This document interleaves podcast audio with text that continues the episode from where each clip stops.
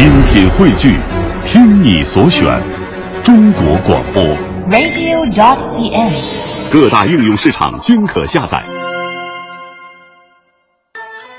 听众朋友，京剧名家童芷苓师从梅兰芳和荀慧生，兼学程砚秋、尚小云，在经过王瑶卿的点拨，在艺术上打下了深厚的基础。因此，人们说他具有梅神、荀韵、程腔、上古。下面就请大家欣赏他在京剧《宇宙风》一戏中的反二黄唱段。